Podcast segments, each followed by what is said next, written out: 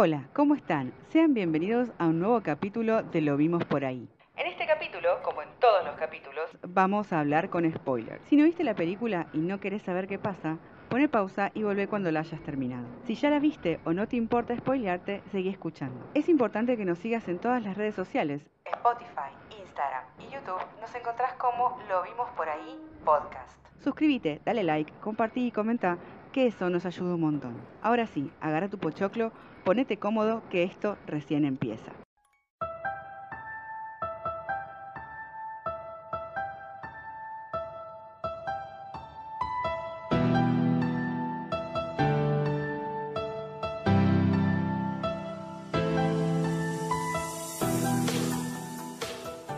Bienvenidos a un nuevo episodio de Lo Vimos por ahí. Mi nombre es Sebas. Hoy me acompañan Lu Hola. y Juanma. Hola. Bueno, hoy somos pocos, como se dan cuenta, no somos los de siempre. Pero, Pero el corazón es grande. exactamente. La frase de las abuelas. Bueno, si es la primera vez que estás escuchando esto y no sabes dónde estás, no sabes lo que es Lo Vimos por ahí, si qué carajo es esto, bueno, te comento. Esto es una charla informal que tenemos sobre una película que elegimos y ninguno de nosotros es periodista o crítico de cine. Lo único que somos somos fan del cine y damos nuestra opinión sobre la película que vamos a hablar. Si estás escuchando YouTube, sabes que hay una lista de producción con los eh, otros 14 episodios que realizamos. Si estás en Spotify, fíjate que abajo también están otros 14 episodios. Y en Instagram nos encontrás como lo vimos por ahí podcast. Juan, contanos de qué peli vamos a hablar hoy. Rojo es una película argentina de 2018, escrita y dirigida por Benjamín Neistat. Está protagonizada por Darío Grandinetti y Andrea Frigerio. Fue seleccionada para participar en el Festival de San Sebastián. Y bueno, está ambientada en un pueblo de una provincia argentina, que no dicen qué pueblo es, en el año 1975, fin de año, pleno apogeo de la AAA y con el golpe de Estado ahí que está por venir. Dura 110 minutos. Sí, no, no, es una película larga. Eh, Lu, ¿querés contarnos un poco de más o menos un resumen en dos minutos con 34 segundos de qué va la película? Ni más ni menos, por favor. Eh, no, básicamente eh, la primera escena que vemos es una casa muy eh, bonaerense, muy, no sé el resto de las provincias, pero esa, casa estoy segura que en la mayoría de los barrios todos tenemos una casa similar de referencia, donde se ve que entran y salen vecinos llevándose muebles, llevándose cosas, ¿no? Eh, esa es la primera escena. Después tenemos otra secuencia bastante corta, ¿no? Después tenemos otra secuencia más larga en un restaurante, eh, dos personas peleándose, vemos un tipo que parece con, con guita, que todo el mundo le dice, hola doctor, hola doctor, hola doctor. Yo pensaba que era doctor médico, pero después nos enteramos que es abogado, no médico. Y tiene un altercado con un tipo medio prepotente que entra al lugar. El abogado estaba esperando a la mujer, el otro le dice, no, pero me tienen que dar una mesa a mí porque este no está consumiendo. Bueno, al final logra que el abogado se vaya el abogado después se pelea con este tipo diciéndole que era un maleducado. Bueno, cuestión que el tipo se saca loco mal, empieza a pegarle a todos en el lugar, les empieza a decir nazis a todos, lo echan del lugar y bueno, el médico al final llega la mujer, tiene su cena, todo tranca, y cuando sale lo está esperando este loco afuera del restaurante. Eh, les empieza a pedrear el auto, el médico se baja para hablar con él, el tipo tiene un arma, le está por disparar y al final se termina disparando al mismo. Cuestión que el, el abogado, el doctor este, lo levanta y se lo lleva en el auto. Supuestamente lo va a llevar a un hospital, pero después le dice a la mujer que no, que ahí no lo van a atender, que lo va a llevar a un doctor amigo para que lo opere, pero terminamos viendo cómo lo lleva a un desierto y lo deja al tipo ahí. Eh, y bueno, ahí empieza la película, ¿no? Te ponen en la letrita de rojo, que es el título de la peli, y empieza. Y durante toda la peli lo que vamos viendo es esta familia, que es padre, madre, una hija, colegio privado, ellos practican tenis, eh, vemos como un amigo eh, hace una tramoya para querer quedarse con una casa, que es esta que habíamos visto al principio, todo un tema de papelerío. Eh, deja medio entrever que esta gente dejó todo así como estaba y huyó. Para el que no tiene ni idea del contexto, hay mucha gente que en esa época se empezó a exiliar del país eh, por temor a, la represión, a la AAA y a las desapariciones que son previas a la dictadura militar. Y eh, vamos viendo cómo este personaje loco, en realidad era el hermano de una de las amigas de la mujer del abogado este. Y hay un investigador privado que está investigando cómo fue lo de la muerte. Y por las cosas que dice, es obvio que sabe que el abogado eh, es el asesino. Y bueno, nada, vamos viendo toda la vida de este pueblo con un montón de guiños que si no sos de Argentina probablemente no entendés sobre la dictadura militar y sobre lo que estaba por, eh, por llegar. Eh, un dato importante es que el pueblo estaba intervenido antes de la dictadura militar, hubo intervenciones del gobierno eh, peronista, de la esposa de Perón, que tras la muerte de Perón quedó como presidenta, y hubo un montón de provincias intervenidas. Esta provincia en donde transcurre la historia está intervenida, entonces, bueno, tiene como un montón de cosas de represión y de silencios eh, que, bueno, tipo antesala a, la dictadura militar. Y bueno, no sé si hay algún otro detalle más para contar, porque creo que no, es más que nada eso, va sucediendo la vida de esta familia, la vida del pueblo, junto con la investigación de qué pasó, ¿no? Finalmente eh, averigua el detective este que el abogado fue el asesino, pero no lo termina delatando. Eh, y bueno, esto creo que es lo más impactante quizás, ¿no? Que uno dice, oh, pobre, cagó fuego. Y en realidad no.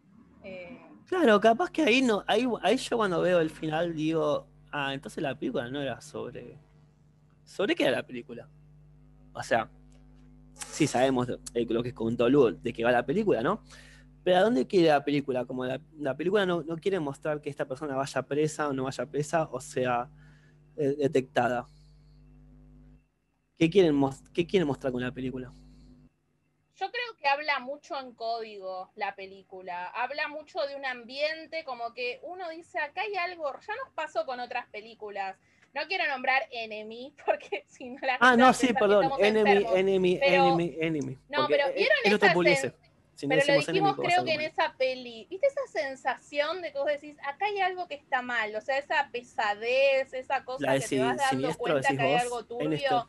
Como que decís, algo está por explotar acá, o sea, algo, algo anda mal, algo está por pasar. Eh, eso pasa eh, todo el tiempo y creo que un poco, creo que, mm, eh, no sé, yo para mí hablaba, igual yo, como ya hice toda mi investigación, sé exactamente de qué quería hablar, ¿no? Pero hablo no te adelantes de... No, no, por eso, hablo de mi primera impresión, ¿no? yo decía, habla como de, eh, como de la maldad de la gente, ¿no? Como que uno a veces eh, piensa, bueno, sí, el terrorismo de Estado y no sé qué, pero también están esas cosas de, no es todo el terrorismo de Estado, o sea, acá vemos un chico, por ejemplo, eh, desaparece por unos celos adolescentes medios pelotudos. Y claro, nadie lo busca, o sea, lo no lo desapareció la AAA o ninguna. Claro, porque pero como el pibe es rockero, a la madre de ese pibe nadie le da pelota. Porque, ah, bueno, sí, tenía el pelo largo, era rockero, seguro, seguro la AAA o la organización que le queramos decirlo desapareció. Y en realidad lo desaparecieron unos pibes por una pelotudez de celos que ni siquiera él tenía que ver. O sea, era un amigo del pibe que aparentemente le estaba soplando la novia a, un, a otro de los chicos. Y bueno, eh, lo del tema de la gente, ¿no? Entrando a la casa y llevándose todo. Es como que quizás son, como que está más en microviolencias de, y no tanto en, bueno, el sistema o el Estado represor siendo violento contra el pueblo, sino que entre nosotros eh, también, o sea, la mina desesperada diciéndole, ¿usted es cristiano? ¿Por qué no me ayuda? Eh, bueno, varias cosas, ¿no? Sí, yo creo que, o sea, no, a ver, siendo argentinos eh, o nosotros que vemos películas nacionales, es muy, muy común que eh, hay películas que hablan sobre la dictadura. No hay, hay muchas películas que hablan sobre la dictadura. Es más, las, dos películas que ganan el Oscar para la Argentina, las dos son sobre la dictadura. Tanto, eh, ¿cómo se llama? Historia sin la historia, la, historia, la historia, oficial.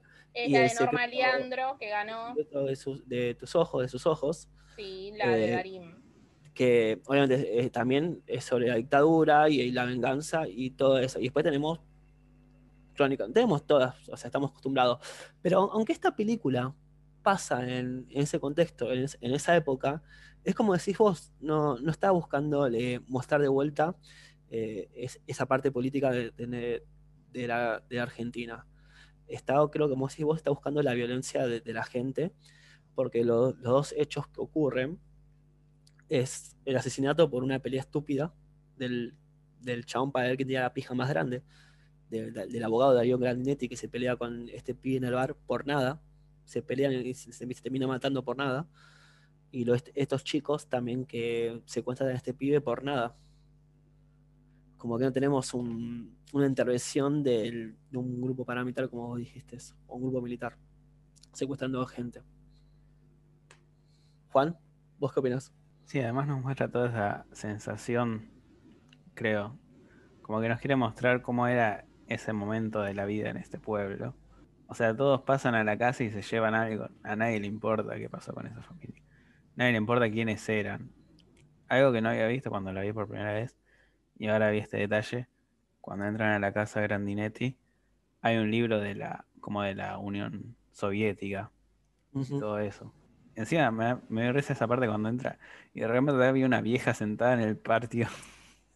Ah, como si nada. Pero total normalidad. Yo creo que eso te da un reindicio, porque quizás la gente que no vive en este país no, entiende, pero que una casa esté así y que sea seguro entrar acá en Argentina, no puedes entrar como Pancho por tu casa a una casa que fue saqueada porque probablemente haya, ya esté tomada o haya gente o algún borracho, drogadicto viviendo ahí y acá mm. hay una señora, para mí eso es una re clave, eh, algo sutil que quisieron poner, porque es una señora eh, bien paqueta, fumando en el living, invitándole, bueno, vení. Es como que ahí ya te das cuenta que para mí es una gran metáfora de algo que no sé exactamente qué es, pero me parece que no es una escena literal porque los que vivimos en este país sabemos que no existe eso. O sea, casa vaciada y saqueada no es eso que vimos en la película también muestran muchos como eh, caen muchos con el tema de las estafas de vender las casas, ¿viste? O, los terrenos del interior, que asalta uno y dice, yo soy el dueño, toma, te, vendo y te doy este boleto de compra-venta. Y después con el tiempo, pasando, no sé, años o décadas, salta un chabón, salta el dueño verdadero diciendo, che, no, pará, esta casa es mía. Y, estás vos ocupando. Y el otro te dice, sí, pero a mí me la vendieron. Y es la estafa que quieren realizar el, el abogado Grandinetti con el amigo, ¿no? Que esto pasa en muchas, en muchas partes del interior, pasa esto, de que les venden casas o terrenos, gente que no es dueña del terreno, y después quedan estafados también. Y eso también es, un, es algo que pasa acá en nuestro país, y hace poco salió muchos en, las noticias también eso. Sí, es algo que eh, sigue pasando. Sí. Me gustó también esa, esa cosa medio de película de los, de los 70 o serie yankee con esas imágenes, esas tomas del principio.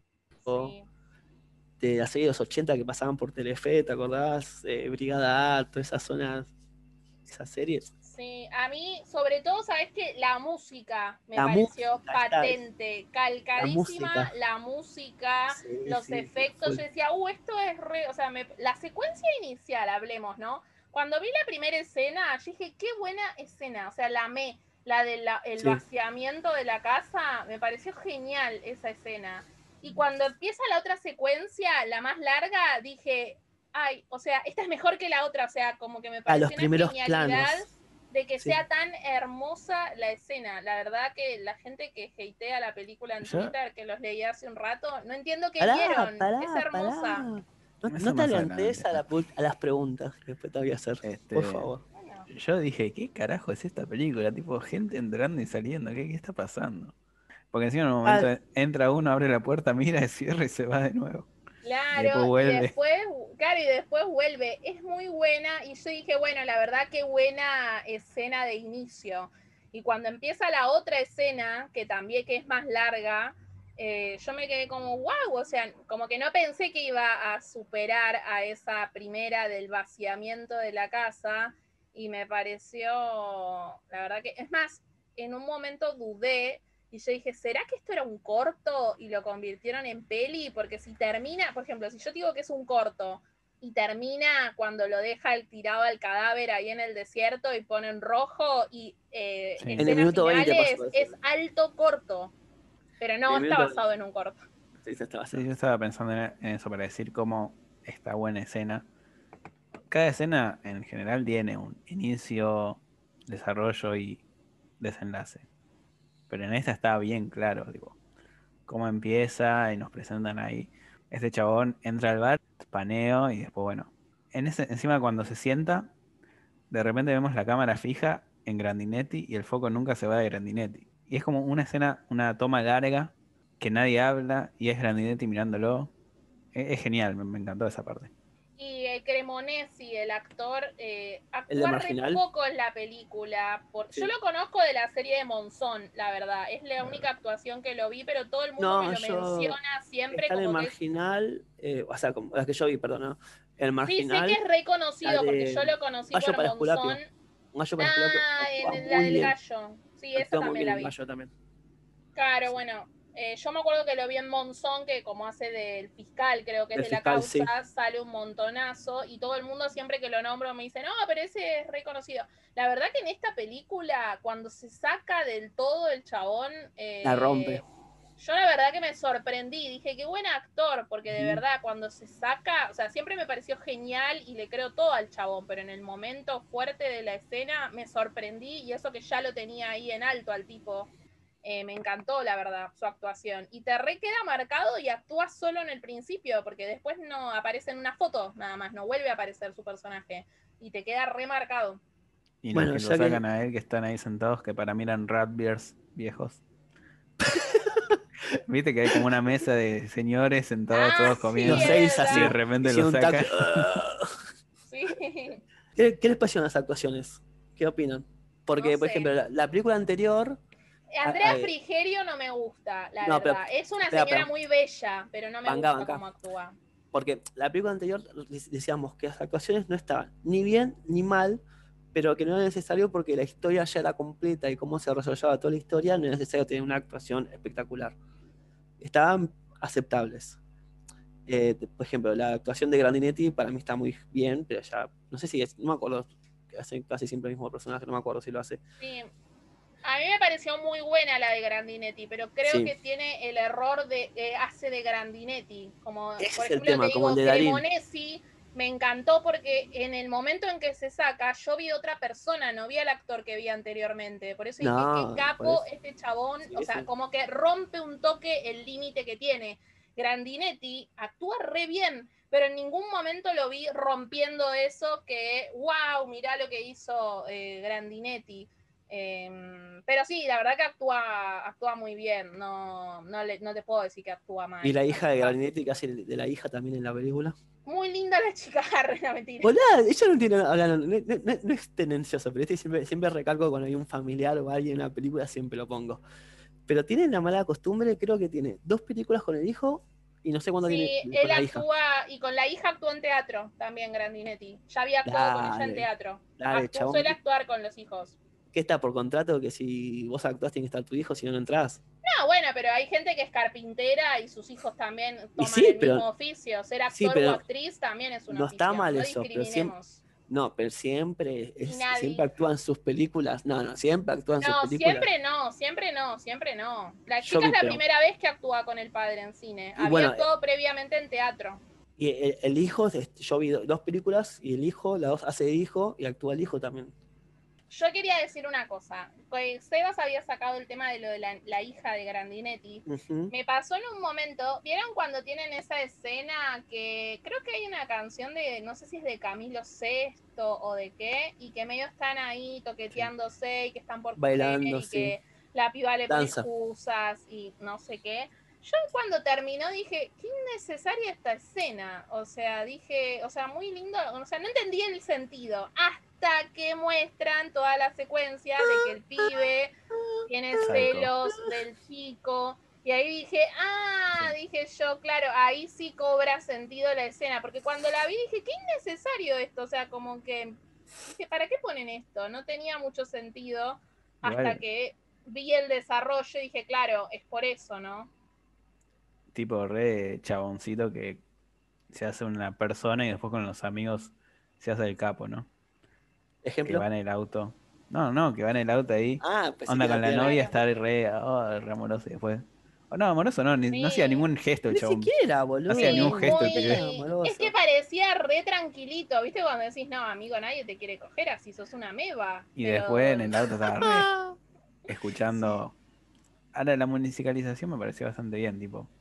Como en esa escena del auto, una cosa, y después cuando están ellos dos en esa escena que dijiste recién. Cada más, más melódico, más Claro, romántico. igual, lo del pibe es medio raro, porque cuando le dices Sí, se la el cogió pibe o no se la cogió, pibe- ¿por qué vas a pasar vergüenza enfrente de todos tus amigos? Y el, y el ¿Qué? pibe no actuaba bien, ¿eh? ahora que de actuaciones. El novio de la hija de Grandinetti no era buen actor. O no, no es que buen actor, no actuó y no gustó el personaje, como lo, como lo interpretó.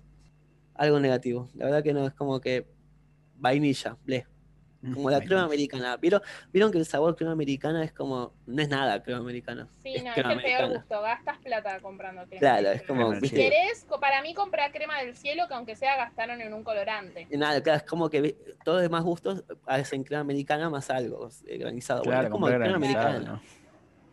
O sea, el chabón es crema americana, o sea, no es nada, no, no- nada. Está aburrido. Otra cosa, la escena del eclipse, ¿qué piensan de eso? Es, Es muy, el, es para el título de la película.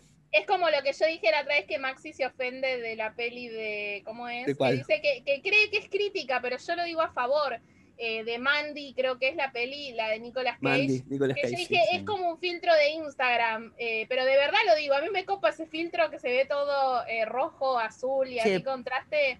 Eh, Igual, y viste, aunque esa escena es medio técnico, así. Yo flashé que es por el. Disculpa. No, no, que para mí en Mandy usaron filtros como Premiere y acá me parece como que usaron filtros de, de verdad en la cámara. Pero bueno, eso es algo más, técnico. Eso es la duda que yo tenía con Mandy, porque yo dije, a mí visualmente son las escenas que más me gustan, las que tienen Sí. filtros así rojos o amarillos o azules o neón o lo que sea. Pero me preguntaba si lo habían hecho con un efecto práctico, digamos, de lentes o efectos de luces, o si lo grabaron en la misma película que el resto de la peli y en edición le aplicaron el filtro. Eso me interesaba porque obviamente me parece mucho más logrado si lo hicieron de manera práctica. Visualmente me gustan de las dos maneras, pero me tiene muchísimo más mérito lograrlo con lentes y con luces de verdad en el set que después ponerlo en un filtro de Instagram. Eh, esta peli tiene esa escena también, ¿no? Obviamente, el eclipse y se pone todo rojo. Claro, por eso se llama la película Rojo por el eclipse. Mm, no, Mm. ¿Por qué se llama Rojo la película? Están lo los decir, datos curiosos. Si escuchás el podcast hasta el final, te vas a enterar. Pero no se llama por el eclipse, aunque es una de las Lo que, teorías. todo lo, que, lo que todos lo creíamos, pero se llama por eso. Yo cuando pasó el eclipse flashé que iba a pasar algo raro, porque hay un libro de Stephen King, que ahora no recuerdo cuál es, pero que eh, durante un eclipse a una nena la violan. Y yo cuando la vi a Andrea Frigerio, en, eh, que sale ahí, aparece un tipo con la máscara, yo dije, uh, Andrea Frigerio, Cagamos. sos pollo. Sos pollo. Y no, no pasó nada. Y yo dije, Stephen King, me pudriste la mente, chabón, porque como que para mí, eclipse, sos pollo, ¿viste? Pero, Como ¿viste lo que? Hay, hay una teoría que dice que los eclipses como que a la gente lo trastorna. Esa parte Sí, sobre- hablando de malas actuaciones, los pibes que estaban jugando a la pelota no jugaron a la pelota en su vida, tenían Ah, menos naturalidad jugando a la pelota. Ejemplo. Parecía la Ah, escena esa de. Ah, hablando de Grandinetti, ahora me acordé, es el de Esperando la carroza, que dice, ahí lo tenés al pelotudo, ¿no es ese que tiene la porra y está jugando a la pelota? Sí, que Creo que, tiene. sí, No, dato curioso que tiene una remera de boca y es hincha de River. Muy fanático. Pero es ese, ¿no? Ahora me acordé Sí. que dije, no, no tengo películas vistas de Grandinetti, bueno, Que ahí creo que por eso-. Era un Por eso hace de tonto. de- Sí, Ahí lo hace- tenés al tonto. pelotudo y tiene una remera de boca. Tiene reboca, sí. y Es muy fanático de. River. ¿Qué piensan del detective? El chileno, que no es chileno. podría ser. Búscate un chileno. Si vas a un detective chileno, búscate un actor chileno. ¿Es chileno o no? ¿Es chileno? Me parece que sí, ¿o no? Para mí Ah, no era igual, chileno. O sea, en la historia sí digo. que- Sí, nunca entendí. Sí, no hablaba como chileno. Sí, No nada chileno, como chileno. Pero capaz le dijeron, chileno? capaz le dijeron hablar neutro, qué sé yo, en vez de no hables en Hablaba, chileno. hablaba en puertorriqueño, ¿viste? Hablaban cubano, ¿viste? Ese personaje podría haber sido Franchella también. Tranquilamente. Sí. Sí, ¿sabes? Yo me todo el tiempo estaba creída que era eh, Patricio Venegas, Pa- creo que ese se llama. Que- lo creo, creo que es paraguayo ese actor. Sí, Y después googleé el nombre y no era. Y dije, ah, yo toda la película estaba pensando qué bien actúa Patricio Venegas. y no Pero era. viste, pero, pero la voz no, no era de él, se notaba que la voz no era de él. Eh, no, no, a- a- está bastante bien el, el detective, me, también cuando la pude ver y me gusta, pero me faltó que tenga esa tonada chilena, ya que era chileno. A mí me sacó medio de onda. Ahí como que me pareció medio fantasioso, porque como que un detective y no sé qué. O sea, entiendo que lo agregaron por el tema del género thriller o policial que tratan en Aparte, te- tenía que unir- peli. Tenía que unir al chabón que mataron, que era hermano de hermano de, de- de la amiga de, de su mujer, de Claro, alguna pero yo forma en tiene que unirlo. Argentina te creo todo, te creo el saqueo, te creo que secuestren gente, que maten, que desaparezcas a un pibito por ¿Detective privado? te creo todo, pero un detective privado, no. Y pero son gente de guita. Sí, Hay, detective privado acá. Sí, puede ser, mucho con Mucha urbano. Acá no se manejan detectives, ¿viste? A lo sumo le hackean la cuenta a alguien. Detectives de policía no, pero privado. no, pero no, en serio, hay, sé que hay, y, aparte tengo una gente de mucha, o sea, la familia que interpreta que como que son gente que tiene muchos campos, tiene mucha guita. Como que antes, te, antes el chabón te dice que la familia, dice la familia de mi mujer, soy una persona de mucha guita, como que está clara, ¿viste? Como que te pone el contexto para que te respondan, sí, podemos pagar un detective privado con toda la guita que tenemos de los campos. Así que Y, sí. lo- Era y medio los Goodman, cowboys y eso, los cowboys, ¿vieron eso? Ah, esa nada que ver. Cowboys. Sí, no, eso sí, eso ya, ya fue cualquiera. A mí eso como, ¿qué, qué? ¿Cuál era el sentido de eso? Yo lo sé, pero no te lo voy a decir. Arre. Bueno, Juan, vos- ¿qué opinás? mentira. No, pero sí, a mí también me pareció re guafa cuando vi esto y dije, ¿qué es esto? Pero medio que te causaba gracia. Por un lado está bueno. Capaz es era medio una excusa para mostrar ahí como que no había este ningún, no sé cómo se dice. Gobernador. No, el, eh, porque era un pueblo, no era la provincia, era el intendente, claro, como que no había intendente, no había nadie en, en la intendencia, no había policía. Entonces como que, ¿qué pasó con tal cosa? ¿Por qué tal cosa? Y el chabón le dice, el interventor le dice, ¿vos de quién sos? ¿De qué medio? ¿Cómo te llamas? Y ahí lo muestran al chabón como que, uy, cagué. Ahí, Claro. Me tengo que ir ya para España. Sí, Me- eh, Tengo que irme una- para allá. Una tengo cosa que ir que para había allá sin que nadie se entere.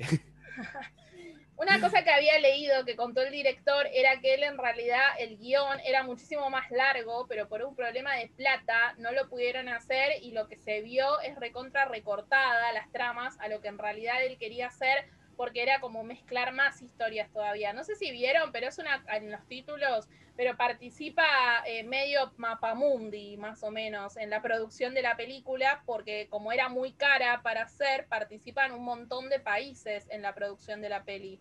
Así que Sí. puede ser que algunas cosas para mí quedan descolgadas por este recorte. Igual yo creo que si hacía como más, a- más personajes, iba a ser, no sé, más Bondi. No, pero me parece que quizás desarrollaban un poco más las historias y no Medio hora más tan... decís vos, puede ser. No sé, dos- pero que no quedaba tan, eh, que no quedaba tan eh, descolgado eh, lo del tema. También yo pensé que podía ser capaz el alivio cómico, lo del tema de los cowboys, porque medio que te quedas como medio, what fuck, ¿qué es esto? O sea, no te digo que te reís, pero medio raro cómo habla el tipo, que lo tienen que traducir, eh, que le da el mate, que el tipo le dice, con esto se fuma, por ejemplo, que dicen los cowboys, y dicen, no, infusión, infusión, eh, medio medio rari. Sí, medio como que. Ble. Esa, escena de. Cowboy fue ble. Como que no. No, no, no, me, no, no me gustó. No digo que esté mal. No me gustó. No sé quién para decir que está mal. Si no estaba, la película puede funcionar igual, porque Ah, el sí, interventor puede hacer una conferencia de prensa por cualquier cosa. Cualquier Lo que no pude averiguar era si era, era real, o sea, lo de los interventores obviamente son reales, ¿no? Sí, eso sí. Pero lo que no pude averiguar es si era real lo de los cowboys, que no lo dejaron entrar ahí de- o hacer el show y demás. ¿Y cuando le cortan los huevos al toro? Ay, esa parte. No me gustó. No me gustó, pero porque Go Big. Pero me gustó, o sea. Pero pasa, raro. claro. Pero pasa, sí, tampoco es que eso no los vuelve Me Igual no se la- decía, ningún animal fue herido, pero bueno, no sé si creerles. Mm. Bueno, pero el que se Mm. morfan, sí. Mira con la cara que te mira con. no sé. Es que ese lo mataron Aprovecharon. antes de hacer la película. Ah, No sé, antes el torito estaba bien vivo, ¿eh? Y después yo vi un asado de la puta madre. Juan, decime, ¿qué, qué querías agregar? No, me pareció bien el arte de la película, como la ropa y los muebles de las casas, ponerle. ¿Ambientación se los diría eso? autos. Sí, la ambientación, pero se llama dirección de arte. No, pero lo único que desencaja, si te pones a mirar ya con detalle, es que algunas casas tenían aire acondicionado. No, jodeme, en serio. No, ¿No me di cuenta ese detalle. No, boludo, no, quiero verla. cuenta. Ay, lo quiero ver. Es la casa, Ya la vengo. casa, la casa. Ya vengo. Ah, bien por eso. Arriba a la izquierda hay un aire acondicionado.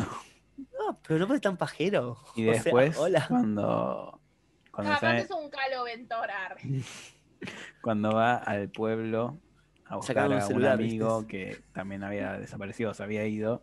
Ahí también muestran un poquito como el pueblo y también se ven unos aires acondicionados. Eh, Mar del Plata cuando cambiaron el cartel de Gancia. Ah, marca. O sea, no, no está el cartel que está ahora, digamos. Ah, ahora que dijiste Gancia, ¿vieron la propaganda de lo de Bonafide? Ah, sí, la propaganda. Ah, sí. ¿Qué piensan de eso? Tremenda. Puso.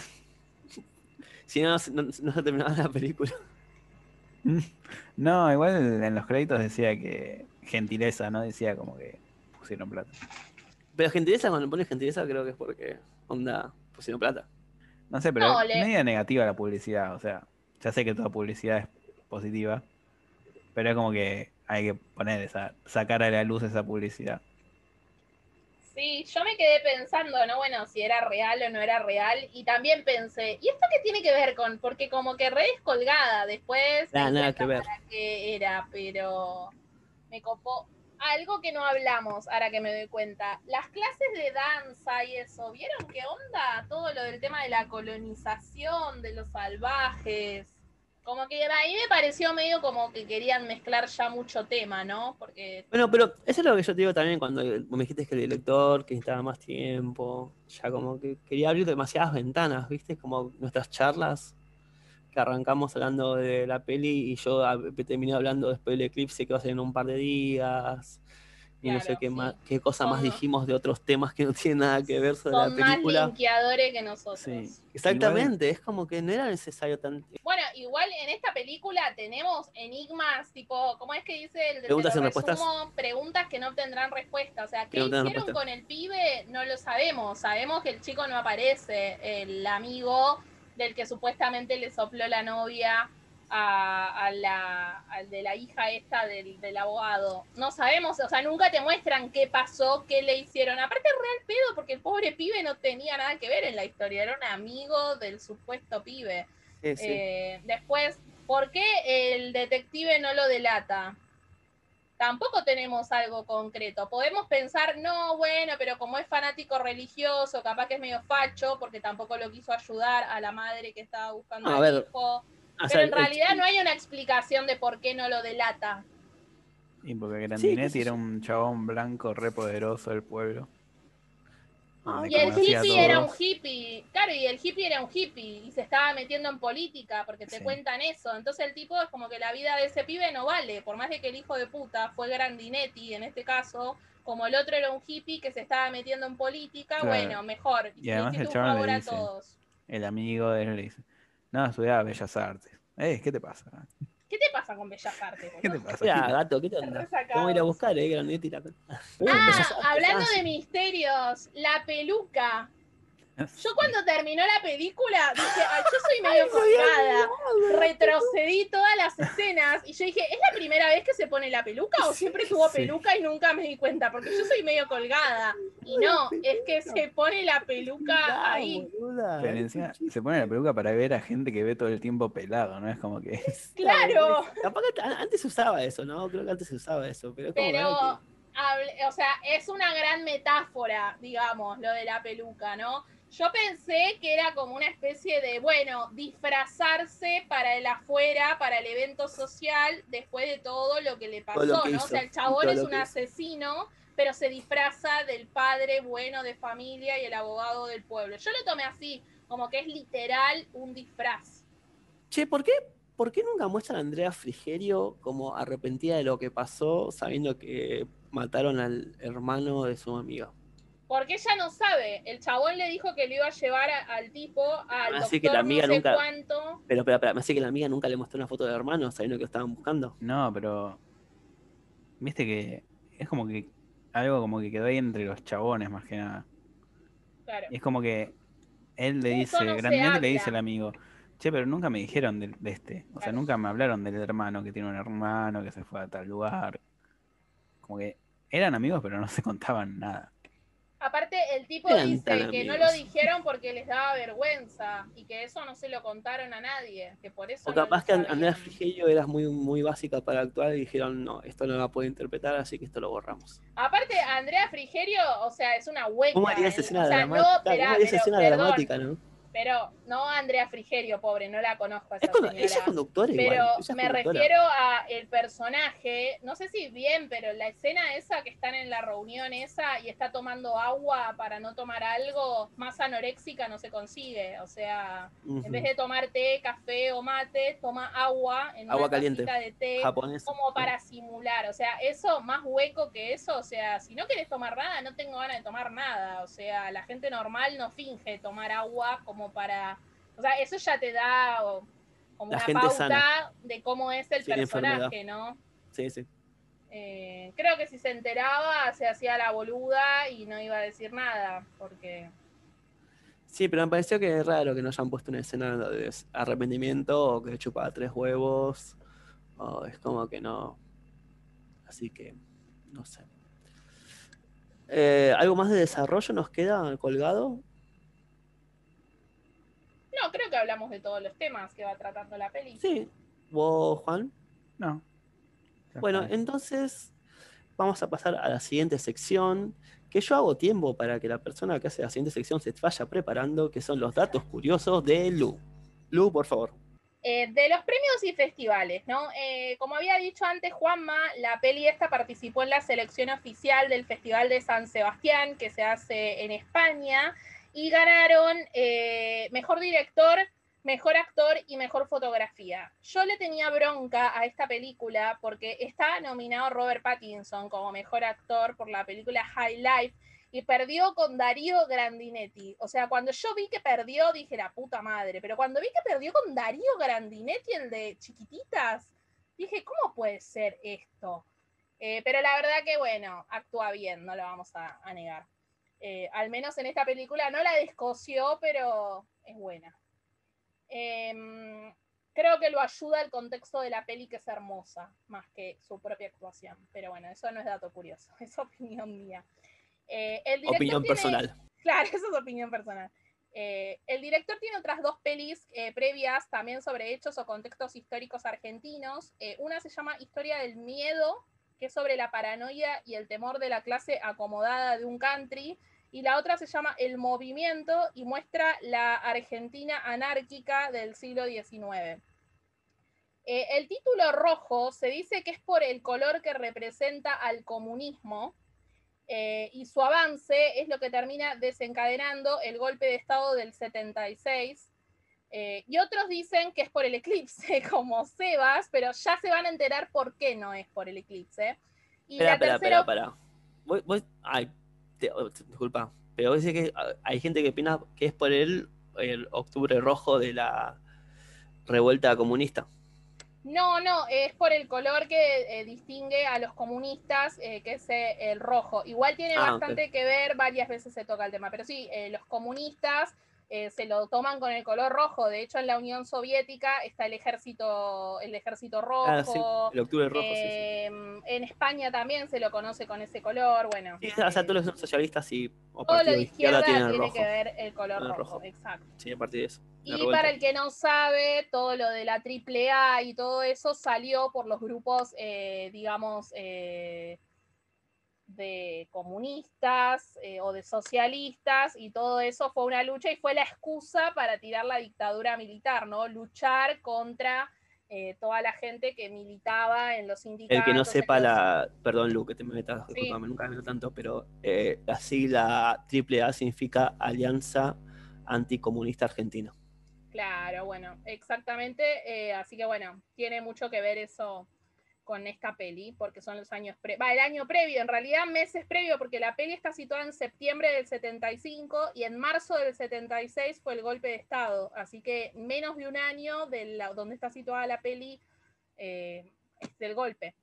Eh, bueno, se, seguido. la película, la otra opción que hay es que recibe el nombre rojo por la sangre por toda la sangre que va corriendo y que va a correr eh, durante toda la, trama de la peli.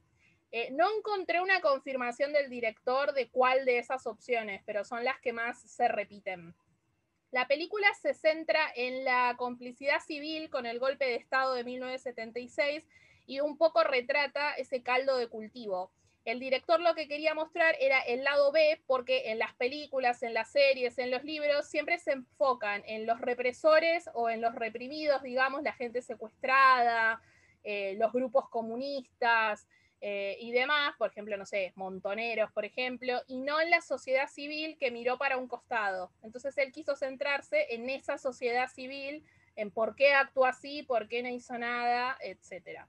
Eh, aparte tiene una historia personal porque la familia del director eh, tuvieron los papás de él, la familia se conocieron en el exilio en Francia. Su abuela era abogada de sindicalistas eh, en la Córdoba Roja y su casa fue quemada en 1975. O sea que todas esas historias que vemos, no sé si recuerdan, pero la casa del amigo del abogado que se fue, la esposa estaba metida con el sindicato, que era doctora. Así que bueno, todo tiene que ver. Eh, está inspirado en los libros eh, Los años 70 de la gente común y otro que se llama 73-76, que habla sobre las provincias intervenidas. Eh, los ayudó una, una, historiadora y usaron material de archivo de revistas, como la revista Siete Días, y archivo fílmico para situarse en la época. Eh, la conclusión que sacó de toda la investigación es que la gente normalizaba el silencio y pedía vivir en paz, que vieron el discurso que da la profesora en el acto del final, eh, que en realidad lo que significaba es que corra sangre para garantizar esa paz que pretendían seguir teniendo y las intervenciones fueron una prueba piloto de lo que después sería eh, la dictadura. El director dice que la peli no es sobre la AAA, porque en otras provincias actuaban otras organizaciones, como en Córdoba, el Comando Libertadores de América, que fueron los que quemaron la casa de su abuela. Eh, lo plantearon como un policial porque la gente iba a identificarse y sentirse cómoda con el género, con la diferencia que la víctima que se nos presenta termina convirtiéndose en el malo, y citó como referencia la peli de Francis Ford Coppola, La conversación. Eh, él quería que la peli reflejara también el cine de esa época y lo logró, porque creo que todos nos dimos cuenta de que era una re peli de los 70. O sea, no solo retratar la época, sino que el film retrate cómo era la estética del cine en ese entonces. Eh, entonces dice que citó las pelis de Coppola, como ya dije, Sidney Lumet o John Burman, que lograban hacer este género policial, pero también tocar eh, temas que eran sensibles políticamente. Para darle esa estética setentosa a la peli, usaron eh, zooms, eh, fundidos encadenados y cámaras lentas. La, eh, la, mezcla del sonido está hecho en mono, también, como se usaba en esa época. el sonido lo pasaban por unos compresores antiguos que generan una ecualización particular de la tecnología de esos años. Usaron lentes de Panavision de esa época, medio parecido a The Lighthouse, el tema ese de los lentes.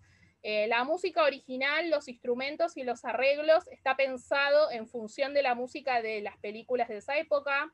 Y eh, tienen Friedkin, eh, Peckinpah y Burman, son otros cineastas en los que se basó el director para esta estética.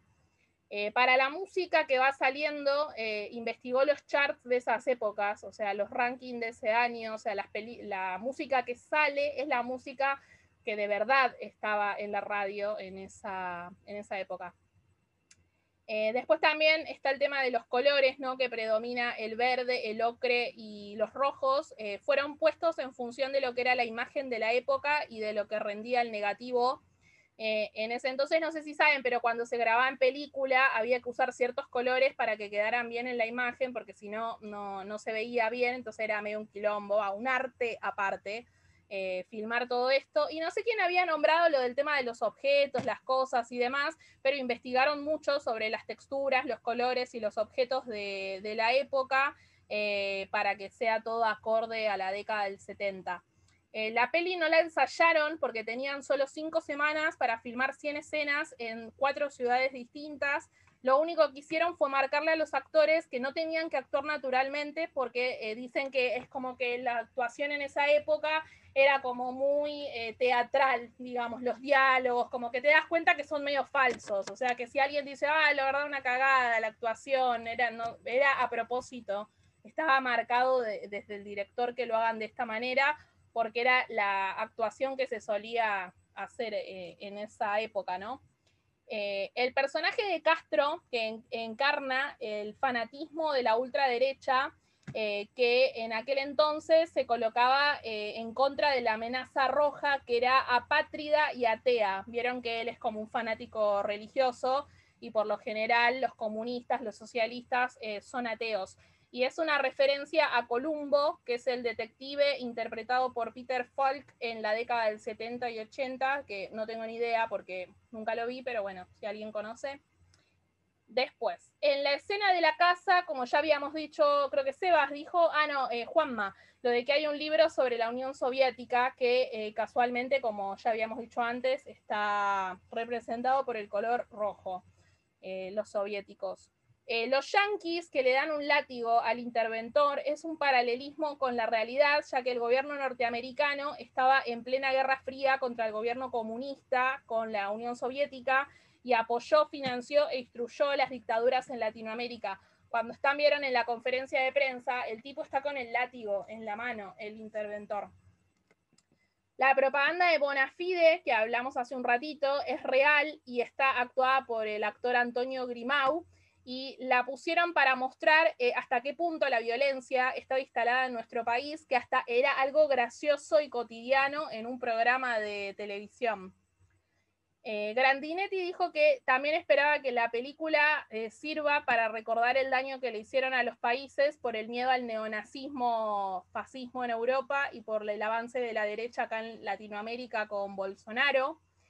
Eh, y acá viene porque el rojo no tiene que ver con el eclipse. Resulta que el director dijo que el eclipse no estaba en el guion original, la idea supuestamente era cómo todo está eclipsado por algo y de repente la gente ni terminó de pasar lo que estaba pasando y se puso a hacer otra cosa sin darle bolilla. Si se fijan, Grandinetti no quiere verlo, se tapa del eclipse, todos lo están mirando menos él, eso también es medio una metáfora. Eh, pero la idea en realidad surgió porque cuando fueron a grabar iba a haber un eclipse. Entonces, por eso filmaron el eclipse, básicamente. Por eso no tiene que ver con el título de, de la peli. Fue una cuestión tipo de casualidad. Eh, la peli se filmó los interiores en Capital y en Gran Buenos Aires y los exteriores en distintos lugares del interior. En Córdoba, por ejemplo, se filmó toda esta escena del pueblo, que van ahí como con unos gauchos. Y eh, la curiosidad de esto es que los habitantes del pueblo fueron los extras. O sea, todo lo que vemos ahí de la gente del pueblo son gente de verdad, de ese pueblo Arias en Córdoba bueno, grabaron en Mar del Plata, obviamente, y en un lugar cerca de San Luis. Eh, la escena clave de la película, para ir terminando, eh, recuerda a la película La Patagonia Rebelde, en donde el protagonista mira a cámara buscando una explicación de todo lo que pasó. Eh, Grandinetti dijo que el personaje está pensando dónde estoy, qué hice, eh, ahora puedo hacer todo, se da cuenta de la impunidad que tiene y ahí es que se pone la, eh, la película, no la peluca. Y el tema eh, de la peluca, el director lo toma como el momento en que el protagonista acepta su miseria porque él siempre tuvo la oportunidad de actuar bien y siempre elige el otro camino. Es como que uno tiene esperanzas. Vieron, por ejemplo, cuando entra a la casa saqueada, que él ve los objetos personales, levanta un cuadro. Es como que vos decís, ay, pobre, se va a arrepentir. Y no, al final termina siendo eh, un hijo de puta. Eh, y bueno, con esto terminamos. Muchas gracias, Lu. Genial tus datos curiosos. Bueno, ahora pasamos a la siguiente sección que es escena favorita de la película y como sabemos siempre hay una regla que no se puede copiar la escena de nuestro compañero. Aunque, bueno, empecemos por Juan. Juan, ¿cuál es tu escena favorita? Siempre empiezo yo. Tenés ventaja, no vale. Tenés ventajas, sos el Bueno. preferido del profe. Mi escena favorita, voy a elegir la escena del restaurante. Hijo de puta. eh, Lu, ¿tu escena favorita? Yo elegí otra porque me imaginaba que me iban a ganar con las más fáciles que son las primeras. Pero a mí me gustó, ¿vieron en la escena de la peluca? Pero antes de eso, que el tipo está acostado en la cama y que uno primero ve la sombra del tipo contra la pared y después lo ve a él que se incorpora y se empieza a, a preparar para ir al acto. Eh, eso me gustó, la aparición ahí de la sombra cuando lo vi, me, no sé, me, me, gustó la intervención de la sombra. Muy bien. Bueno, eh, mi escena favorita es la escena de la playa, la escena del eclipse. Eh, toda la escena, no es que la parte ni cuando discute con su mujer, ni cuando justo está Andrea Frigerio y queda en un costado para ir a mear. Eh, toda la escena de la playa que pasa el eclipse, todo eso 5 minutos, no sé cuánto dura esa escena, fue creo que la escena que más me gustó. Bueno, ahora pasamos a la primera pregunta que siempre realizamos en todos los episodios, que es la pregunta creo que más importante, no, es la segunda más importante, la más importante es la última. Eh, ¿Recomendás Rojo, Lu? Sí, la recomiendo, re, me encantó. Juan, ¿recomendás Rojo? Sí, la recomiendo. Sebas. Eh, al principio, cuando antes de hacer el podcast, iba a decir que no la recomendaba. Pero escuchando a mis compañeros y amiguitos del podcast, como que me di cuenta de varias cosas de la película que me gustó y recomiendo que vean Rojo y que la vean dos veces. Creo que la segunda les va a gustar más. Así que sí, recomiendo Rojo. No recomiendo fuerte como otros episodios, pero recomiendo la película. Tiene muchos aspectos positivos. No, quería decir una cosa, ¿no? Que lo que tiene de bueno esta peli, ¿no? De por qué recomendarla, es porque para mí va por dos carriles. Por un lado, tiene un millón de sutilezas que si no sos argentino o no sabes de la historia argentina, te las recontra perdés. Es como no bisexual, es como bitramal sería esto. Y por otro lado, tiene un montón de cosas del género policial o de cómo está filmada. O sea, está re linda firma- eh, filmada la peli que si no sos de Argentina, de hecho, o sea, ganó en San Sebastián, estuvo en un montón de Claro, ar- festivales, le fue recontra bien. Como que chileno, funciona por dos lados, o sea, si como que en dos capas, no sé cómo explicarlo. Y una cosa, la escena de que no hablamos de esa escena, cuando están en esa especie de show de stand-up que desaparece una mina, el tipo diciendo desapareció, no está. Es una clara referencia al Claro. cínico discurso del dictador Videla, que es una escena tonta, bizarra, pero creo que si sos argentino y tenés un mínimo de noción, te da escalofríos esa escena, porque es una cosa tonta, un tipo bizarrísimo, una situación re fea, y el tipo emula el discurso de Videla haciéndose el boludo la con la gente que desapareció. Cuando dice así, desapareció, no está, y todos ríen. Es más, le dicen un momento a una chica, que no querés pasar, te tengo que mandar al comando. O sea, creo que otra gente que no es de este país quizás no lo entiende, pero por eso digo me encanta, porque como peli funciona bien y aparte los que son de Argentina o tienen algún conocimiento de la historia reciente, nefasta del país, tienen otro montón de sutileza, que a mí la verdad esa escena me impactó, me dio como un escalofrío. Cuando dice desapareció, no está. Eh, con, no sé, el tipo es como el que no vio la peli, parece como si fuera el de, no sé, el que canta el bombón asesino, no sé cómo se llama, el de los palmeras. Las Es una onda así, viste, el tipo como medio bonachón, pongámosle, y cuando dice eso, te quedás como medio, uh, qué fuerte. Pero bueno, nada, eso. Perdón por explayarme. Y antes No, de obvio. terminar, Diga, por favor. antes del final, el, nuestro director favorito, arre porque era nuestro director favorito, pero- depende de cuál. Sean, Sean Baker, que es el director de Florida Project, Obvio, nuestro director favorito. John Bien, Bacon, no arre. se pronuncia. la vio y le gustó mucho, parece. O- o- Está ahí obviamente. En, la, en, el, en el Letterboxd. Entrega a William. Defoe. ar. Please, puso al señor que, William. encima exigente, él dice que hubiese deseado que se hubiese filmado con celuloide para darle un efecto más 70. Que igual. Vení vos a poner la guita, así que eso, amigo. claro, venía a poner la guita. Vení vos a poner la guita, vení a ayudar a filmar los Aparte, pibes. habla él que filmó con un iPhone, ¿viste, señor? Dale, hijo de va, puta. él va a su casa, Señor, por de favor, señor. Igual lo re queremos. ah. Sí, Lo te amamos. queremos, pero vivimos en este país que la verdad no Si puedes comprarle venir, una leche que al Claro. otro día te aumentó el doble y él te pretende que hagas una película como si vivieras en el primer mundo. Que agradezcan la linda película que salió. Exactamente. Lu, vos siempre en esta sección tenés algo, así que voy a- no voy a esperar menos de vos. ¿Con qué linkeaste la película?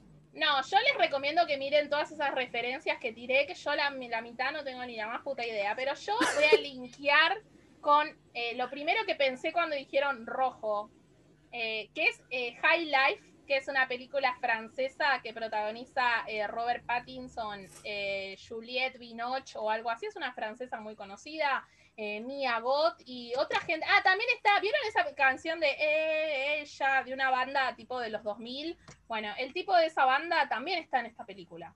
¿No conocen esa canción? Por Dios, chicos, no se hagan los jóvenes. Vos, Sebastián, sos más grande que yo. Primero Creo que que soy, tam- tampoco tengo Ella. 20 años más grande que vos, pero Eh, no, Creo no, que se no. llama Aula, Outcast o algo así, la banda. Outcast, sí. Es así. Bueno, ya ni me acuerdo. No Outcast importa. sí, Eso no tenía nada que ver con la, con la No, recomendación. linkeaste esa Outcast. Está No, bueno porque estamos linkeé- linkeando, No, linkeando. no, no, basta. Linkeé con High. Life. Vos- ¿Por vos- qué? vos abrís Porque las ventanas. esa a película estaba en el Festival de San Sebastián y este Rojo los recontra culió y por eso le tenía bronca a Rojo, así que lo primero que pensé es en, en High Life. Mírenla, es una película espacial, pero con una vuelta de tuerca muy interesante. Juan, ¿linkeás con algo? Yo voy a linkear con algo muy. Nada que ver, igual. Ah. No, no es un linkeo, sino más una recomendación, güey. De parte de. medio raro, del editor de la película. Editó otra película. Que se llama Las Vegas. No tiene nada que ver con esta película, pero es el mismo editor. O sea, el, mismo editor de esta película Sí. es de la, Las Vegas. Joya. ¿Dónde la encuentras, Juan, la peli Las Vegas? Ah, no, ni idea. No, por ahí, decime, pelotudo, por lo menos. Por ahí. Ahí está, ahora sí.